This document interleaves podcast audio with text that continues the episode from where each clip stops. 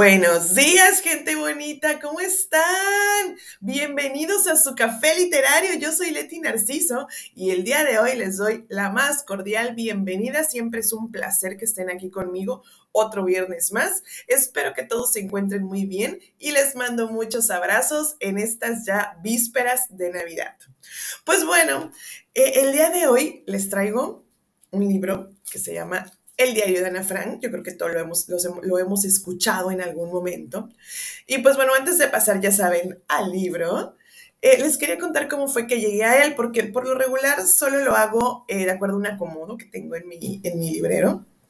Pero en esta ocasión sí llegué a él por otro libro. Bueno, pues estaba yo eh, leyendo Persona Normal de Benito Taibo. Se acordarán que hace unas semanas leímos algunos capítulos de este libro que a mí me encanta.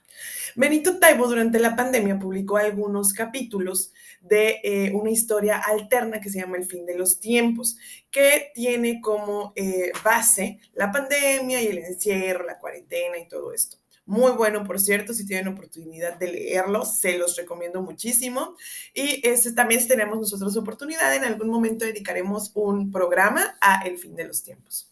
Y bueno, recordarán que em, también la característica del libro de persona normal eh, es que tiene referencia a muchos libros, entre ellos el diario de Ana Fran en esta sección del fin de los tiempos. Porque bueno, nos comenta Benito, nosotros eh, estamos desesperados, nos cuesta salir a hacer solamente lo necesario, pero bueno, eh, ¿qué pasa con aquellas personas? O más bien nada comparado con lo que vivieron los judíos en toda la, época de, de, discriminación, de persecución que ellos tenían.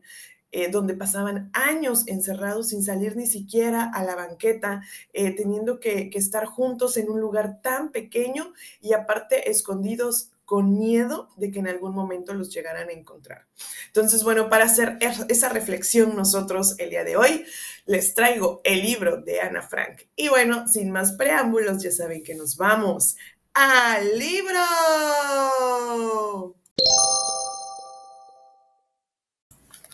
El diario de Ana Frank, miércoles 8 de julio de 1942. Me parece que han pasado años entre el domingo por la mañana y hoy. ¿Qué de acontecimientos? Como si el mundo entero se hubiera vuelto boca abajo de repente. Sin embargo, ya ves bien, todavía vivo. Y como dice papá, es lo principal. Sí, en efecto, vivo todavía, pero no me preguntes dónde ni cómo. Tú no comprendes nada de hoy, ¿verdad? Por eso me es necesario primero contarte lo sucedido a partir del domingo por la tarde. A las 3, Harry acababa de irse para volver más tarde. Llamaron a nuestra puerta. Yo no lo oí porque estaba leyendo en la terraza, perezosamente reclinada al sofá en una mecedora. De pronto Margot apareció por la puerta de la cocina visiblemente turbada. Papá ha recibido una citación de la SC. SS cuchicheó. Mamá acababa de salir para ir a buscar al señor Van Damme. Van Damme es un colega de papá y nuestro amigo. Yo estaba aterrada. Todo el mundo sabe qué significa una citación. Vi surgir en mi imaginación los campos de concentración y las celdas solitarias. ¿Íbamos a dejar a papá partir hacia allí? Naturalmente no se presentará, dijo Margot, mientras, me, mientras que ambas esperábamos en la alcoba el regreso de mamá. Mamá ha ido a casa de los Van Damme para saber si podemos habitar desde mañana nuestro escondite. Los Van se ocultarán allí con nosotros. Seremos siete. Silencio. Ya no podíamos pronunciar una palabra más pensando en papá, que no sospechaba nada. Había ido a visitar a unos ancianos al hospicio judío. La espera, la tensión, el calor, todo eso hizónos callar. De repente llamaron. Es Harry, dije yo. No abras, dijo Margot reteniéndome. Pero no era necesario. Oímos a mamá y al señor Van Damme que hablaban con Harry antes de entrar y que luego cerraban la puerta detrás de ellos. A cada llamada de timbre, Margot y yo bajábamos muy sigilosamente para ver si era papá. Nadie más debía ser recibido. Van Damme quería hablar a solas con mamá y Margot y yo nos vimos obligadas a dejar la habitación. En nuestro dormitorio, Margot me confesó que la citación no era para papá, sino para ella misma. Asustada de nuevo, empecé a llorar. Margot tiene 17 años. ¿Quieren pues dejar ir solas a muchachas de su edad? Afortunadamente, como mamá ha dicho, no irá. Papá, al hablarme de nuestro escondite, sin duda hacía alusión a esta eventualidad. ¿Ocultarse? ¿A dónde iríamos a ocultarnos? ¿En qué ciudad? ¿En el campo? ¿En una casa? ¿En una choza? ¿Cuándo? ¿Cómo? ¿Dónde? Yo no podría formular estas preguntas que iban acudiéndome una a una. Margot y yo nos pusimos a embalar lo estrictamente necesario en nuestras maletas. Empecé por meter dentro este cuaderno. Enseguida mis rizadores, mis pañuelos, mis libros de clase, mis peines, viejas cartas. Estaba obsesionada por la idea de nuestro escondite y embalé las cosas más inconcebibles. No lo lamento, porque me interesan más los recuerdos que mis vestidos. Por fin, a las cinco papá regresó. telefoneamos al señor Kufus para preguntarle si podía venir a casa esa misma noche. Van Damme partió en busca de Miep. Miep está empleada en las oficinas de papá desde 1933 y es nuestra gran amiga, lo mismo que Henk, su flamante esposo. Miep vino para llevarse una maleta llena de zapatos, de vestidos, de abrigos, de medias, de ropa interior, prometiendo volver por la noche. Luego se hizo la calma en nuestra vivienda. Ninguno de nosotros cuatro tenía ganas de comer, hacía calor y todo parecía extraño. Nuestra gran sala del primer piso había sido subalquilada a un tal señor Goldsmith, hombre divorciado, que pasaba de los 30, que al parecer no tenía nada que hacer esa noche porque no logramos librarnos de él antes de las 10. Todas las buenas palabras para hacerle marchar antes habían resultado vanas. Miap y Gen Van Santen llegaron a las 11 para volver a irse a medianoche con medias, zapatos, libros y ropa interior, todo metido en una maleta de Miep y en los bolsillos profundos de Gen. Yo estaba extenuada y aún dándome cuenta de que era la última noche que iba a pasar en mi cama, me dormí inmediatamente. A la mañana siguiente, a las cinco y media, mamá me despertó. Por suerte, hacía un poco más de fresco que el domingo, gracias a la lluvia tibia que iba a persistir todo el día. Cada uno de nosotros se había vestido como para expedición al Polo Norte, al fin de llevarse todas las ropas posibles. Ningún judío en estas circunstancias hubiera podido permitirse salir de su casa con una valija llena, yo llevaba puestas dos camisas, tres calzones, un vestido, encima una falda, una chaqueta, un abrigo de verano, dos pares de medias, zapatos cerrados, una boina, una bufanda y otras cosas mías. Me estaba ahogando antes de partir, pero nadie se preocupaba por eso. Margot, con su cartera llena de libros de clase, había sacado su bicicleta del depósito para seguir a mi, a mi hacia el destino lejano y desconocido de nosotras dos. Yo seguía sin saber dónde quedaba el lugar misterioso de nuestro refugio. A las siete y media cerramos la puerta de nuestra casa. El único ser viviente al que pude decir adiós fue Morito, mi gatito, que iba a encontrar buena guarida en casa de algunos vecinos, según nuestras últimas instrucciones en una breve carta al señor Goldsmith. Dejamos en la cocina una libra de carne para el gato y la, y la, y la vajilla del desayuno. Quitamos de las camas las sábanas y frazadas, todo lo cual debía dar la impresión de una partida precipitada. Pero ¿Qué nos importaban las impresiones? Teníamos que irnos a todo trance y se trataba de llegar a buen puerto. Todo lo demás no contaba ya para nosotros. La continuación, mañana. Jueves 9 de julio de 1942.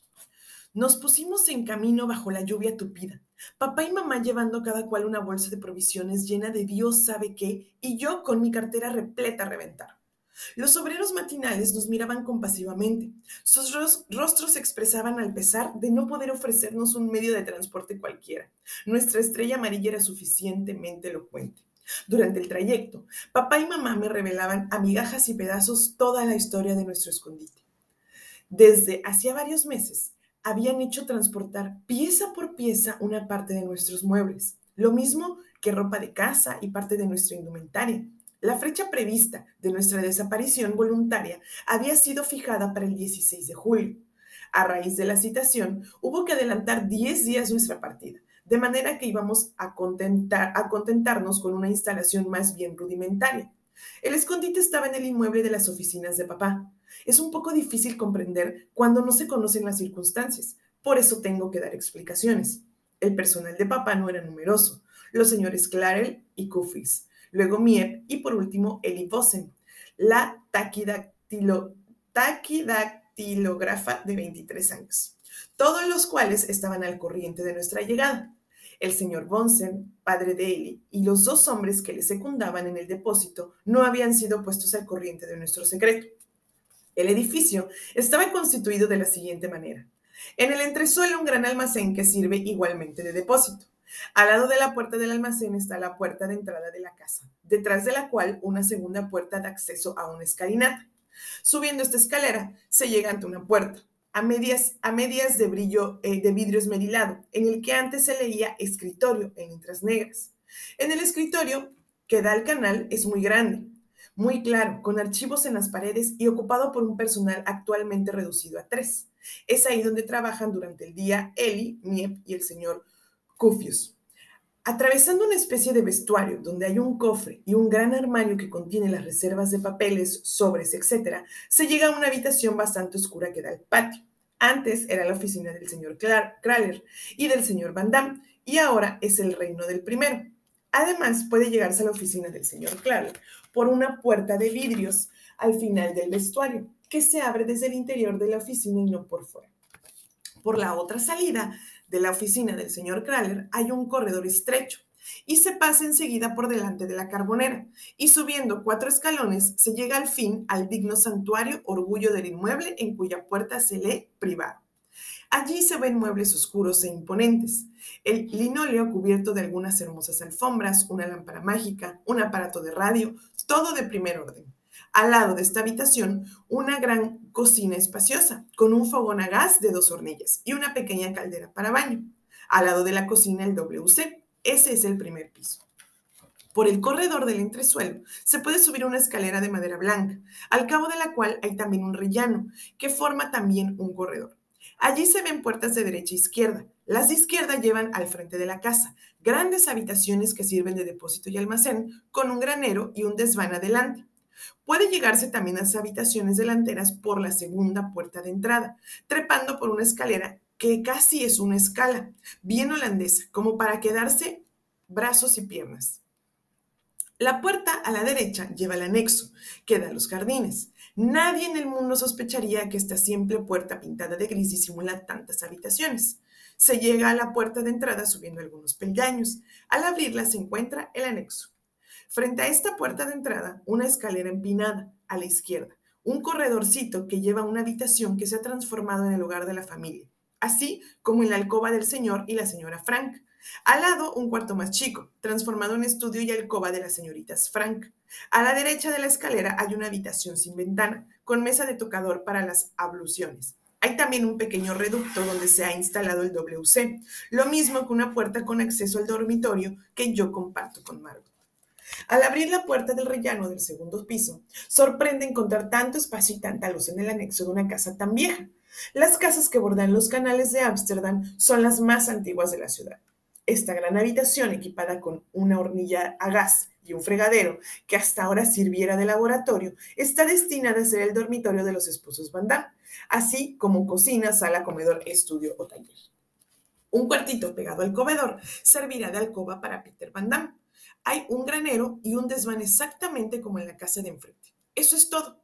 Tengo el horror de recibirte en nuestro suntuoso, en nuestro suntuoso anexo.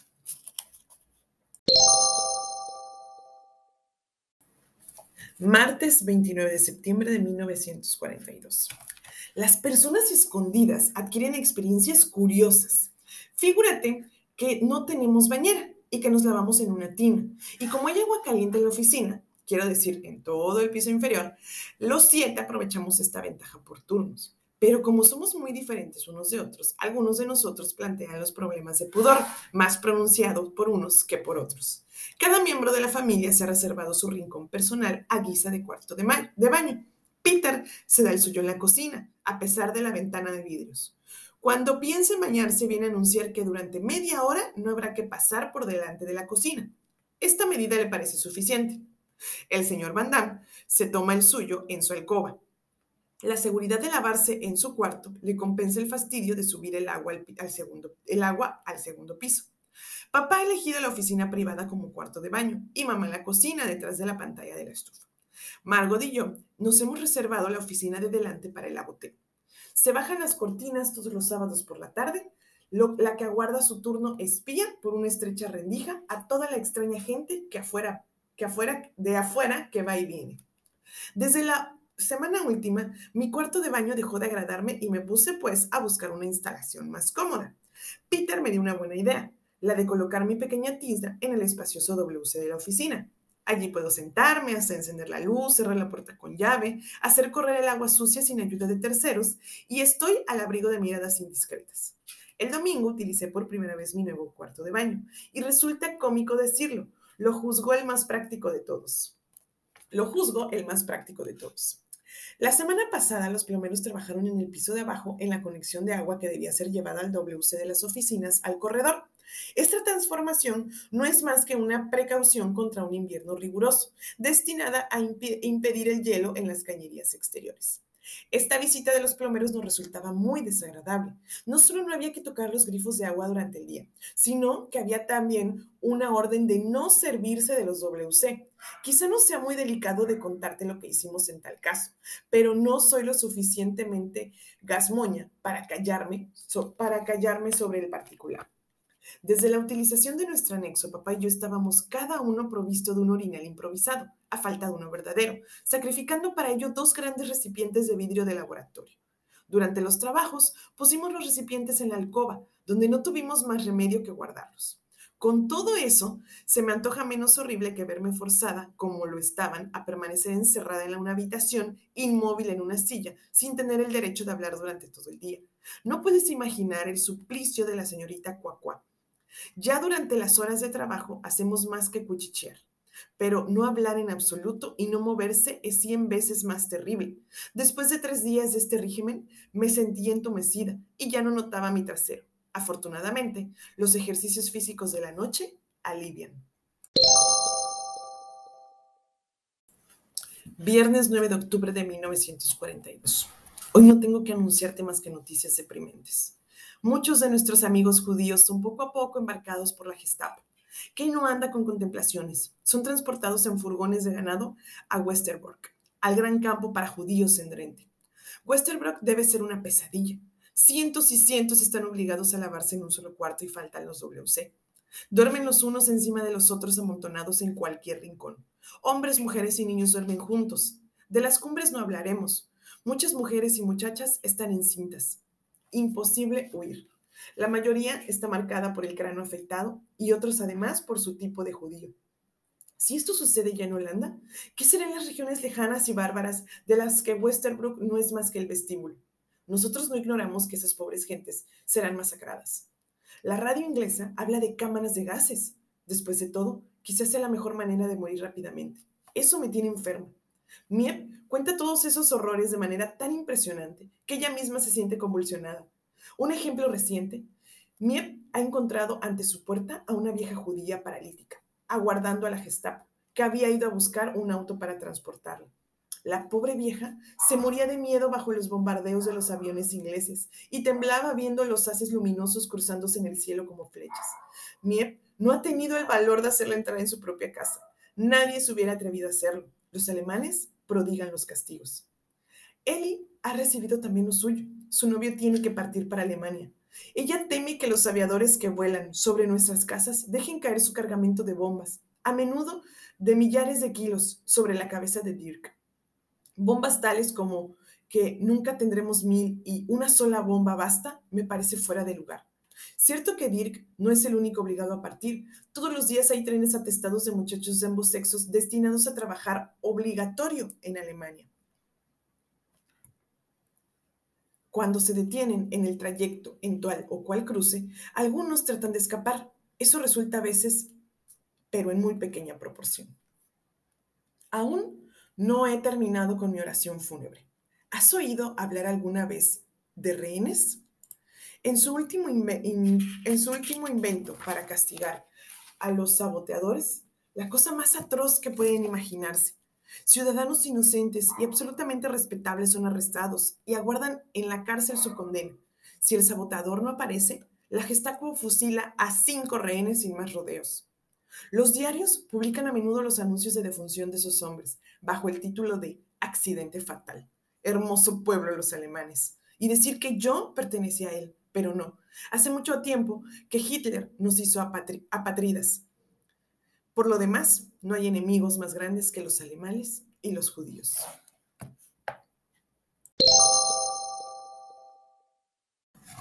Jueves 29 de octubre de 1942. Papá está enfermo y su estado me inquieta mucho. Sufre de eczema, con fuerte fiebre. Se diría que sarampión. Como te imaginarás, ni siquiera podemos ir a buscar al médico. Mamá se esfuerza por hacerle sudar. Quizás su fiebre baje. Esta mañana, Miep ha contado que en el departamento de los Van Damme ha sido saqueado. Todavía no se lo hemos dicho a la señora ya tan nerviosa en los últimos tiempos. No tenemos ganas de oír sus jeremiadas con respecto a su hermoso servicio de mesa y a las lindas, lindas sillitas que dejó allí. Nosotros también nos vimos obligados a abandonar casi todo lo que era bonito. No se logra nada con lamentarse.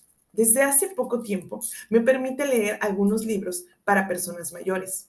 Me he enfrascado en Eva is Youth de Nico Van Schoudet. No veo gran diferencia entre los libros para muchachas y este. En él se habla de mujeres que exigen un montón de dinero por vender su cuerpo a hombres desconocidos en calles sudosas. Yo me moriría de vergüenza. Además, he leído que Eva estaba indispuesta. Así, oh, qué ganas tengo de estarlo yo también. Se debe de sentir una muy importante. Papá ha sacado de la biblioteca las tragedias de Goethe y de Schiller.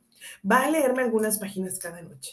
Ya hemos comenzado con Don Carlos. Para seguir el buen ejemplo de papá, mamá me ha puesto en, sus, en las manos sus libros de rezos. He leído algunas plegarias en alemán por descargo de conciencia. Son hermosas, pero no me dicen gran cosa, porque me obliga a ella a exteriorizar sentimientos religiosos. Mañana encenderemos el fuego por primera vez. ¿Cómo vamos a ahumarnos? Hace tanto tiempo que no se desollina. Ojalá ese artefacto tire. Martes 10 de noviembre de 1942. Una noticia formidable.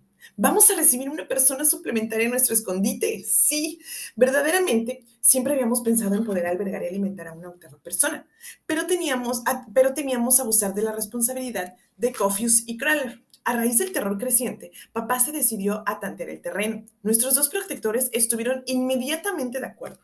El peligro para ocho es el mismo que para siete, dijeron ellos con mucha lógica. Pusiéronse a deliberar. Pensamos en revista, eh, pasamos en revista el círculo de nuestros amigos, quien entre ellos estaba aislado y podía acordarse de nosotros. No era difícil descubrir uno. En el transcurso de un consejo de guerra, durante el cual papá rechazó ciertas proposiciones de los Van en favor de miembros de su familia, se pusieron de acuerdo sobre el elegido un dentista llamado Albert Dussel, cuya esposa estaba en resguardo en el extranjero. Nosotros no habíamos tenido con él más que un trato superficial, pero su reputación de idealista más lo hacía simpático a nosotros, lo mismo que a Van Damme. Como Miep le conoce, ella ha sido encargada de comunicar a Albert Dussel nuestra invitación y de organizar lo demás. En caso de que acepte, Margot irá a dormir en la cama jaula y él compartirá la, la alcoba conmigo. sábado 30 de enero de 1943. Me repudro y rabio sin poder demostrarlo. Me gustaría gritar, golpear con los pies, llorar, sacudir a mamá, sacudirla bien, querría no sé qué. ¿Cómo soportar de nuevo cada día esas palabras hirientes, esas miradas burlonas, esas acusaciones, como flechadas lanzadas por un arco demasiado tenso que me penetran y que son tan difíciles de retirar de mi cuerpo? a Margot, a Van Damme, a Dussel y también a papá yo querré gritarles, déjenme en paz, déjenme dormir una sola noche sin mojar de lágrimas mi almohada, sin esos latidos en mi cabeza y sin que los ojos me ardan. Déjenme partir, déjenme abandonarlo todo y sobre todo este mundo. Pero soy incapaz de eso. No puedo translucirles mi desesperación no puedo exponerme a las, sus miradas, las heridas que me causan, ni soportar su lástima o su burlona bondad, lo que me haría gritar tanto más. Yo no puedo hablar sin que me juzgue afectada, ni callarme sin ser ridícula. Soy tratada de insolente cuando respondo, de astuta cuando tengo una buena idea, de perezosa cuando estoy fatigada, de egoísta cuando cuando como un bocado de más, de estúpida, de apocada, de calculadora, etc. Durante todo el día no oigo más que eso, que soy una chiquilla insoportable, aunque me ría y finja detenerme. Confieso que eso me hace efecto. Tomaría a Dios por testigo y le pediría que me diese otra naturaleza, una naturaleza de no provocar una cólera ajena. Pero es imposible. No puedo rehacerme y sé bien que no soy tan mala como pretenden. Hago cuanto puedo por contener a todo el mundo a mi alrededor. Te aseguro que mis esfuerzos los dejarían cavilosos. Cuando estoy en casa de nuestros vecinos me río a la menor cosa para no darles a entender que soy desagradecida. Más de una vez, después de los reproches interminables y poco razonables, le he alzado la voz a mamá en la cara. No me importa lo que tú dices, no te ocupes más de mí, yo soy un caso desesperado, ya lo sé. A renglón seguido, me ha ido menester oír que era una insolente. Durante dos días se ignora mi existencia, o poco más o menos, y luego todo es olvidado y vuelvo a entrar en su órbita para los demás. Me es imposible ser un día la, chiquilla, la chiquita bonita, cuando la víspera estuve a punto de lanzarles mi odio contra la cara. Prefiero mantenerme a un justo término medio, que desde luego no tiene nada de justo, y guardarme para mí mis pensamientos. Si vuelven a tratarme con desprecio, adoptaré por una vez la misma actitud hacia ellos, para probar.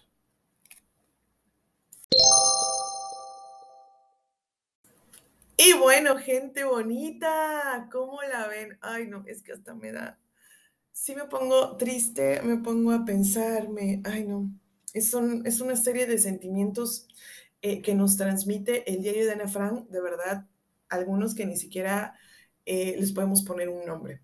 Pero bueno, eh, como se dieron cuenta, seleccioné algunos de los días del diario de Ana Frank, no llegué al final ni a la parte pues ya que ya se imaginarán, si no lo han leído, si no han visto absolutamente nada de la historia, ya se imaginarán cómo termina el, el caso. Pero bueno, quise em, empezar como, eh, bueno, tomar los capítulos donde nos explica cómo fue que llegaron a un escondite, cómo es el escondite, porque verdad creo que ese día donde nos explica Ana cómo es el escondite en donde están, que tienen dos pisos, que ellos están atrás de una puerta, cómo están todos los corredores conectados, creo que también es muy, eh, muy interesante, muy importante conocerlo. Eh, después, cómo se van acoplando a un espacio tan pequeño, cómo van sustituyendo eh, las necesidades básicas con algunas otras, por ejemplo, bañarse en una tina, en uno u otro lado de la casa, ir al baño, no hablar, tratar de, pasar desapercibidos para todas las demás personas de fuera, porque ellos están escondiendo. El punto es que aquí su escondite es de vida o muerte. Eh, eso, eso es este, lo que lo hace tan eh, tremendo, ¿no? En ese impacto que, que causa el estar escondiéndose también cómo es la convivencia, ¿no? Ya con las personas, a pesar de que, de que son nuestros familiares, una convivencia absolutamente encerrados en un espacio eh, tan pequeño, pues empieza a traer ciertos conflictos entre las personas, naturalmente entre las relaciones humanas. Y sobre todo, eh, cuando Ana Frank nos escribe, pues también está pasando por una etapa de su edad, donde es un adolescente y pues todos sabemos que los cambios hormonales provocan ciertos cambios también en nuestro humor, en nuestras actitudes. Y pues bueno, es también, aparte de la convivencia con la familia, la convivencia con otras personas ajenas a nuestro círculo familiar. Y pues bueno, cómo van eh, sobrellevando todas estas cosas. Y bueno, espero que em, hayamos em, rescatado algo de aquí, de cómo em, no nos, no sé, el encierro de ahora yo sé que para muchas personas es igual de, de frustrante, pero pues bueno, estamos saliendo poco a poco adelante y acuérdense que esto podría ser mucho peor gracias a, los avances de la tecnología. Ahora tenemos un celular, internet, podemos hacer videollamadas, eh, podemos incluso visitar algunos otros eh, lugares por los, eh, las imágenes satelitales, podemos entretenernos de mil maneras. Podcast, por ejemplo, ¿verdad? Como este que nació en, la, en plena pandemia. Pero bueno, espero que hayan disfrutado este libro, que hayan este, obtenido algo de aquí, que se lleven algo en su corazón y que lo puedan compartir con las demás personas. Espero que estén muy bien esta semana. Ya saben que los quiero mucho. Muchos abrazos y besos para ustedes. Yo soy Leti Narciso. Este es su café literario. Acuérdense de pasar por el Instagram café-literario B612. Nos escuchamos la próxima semana. Oigan, eh, que a, pesar de que sea 24 de diciembre, claro que van a tener su capítulo y 31 también. Así que por aquí nos escuchamos. Besos. Bye.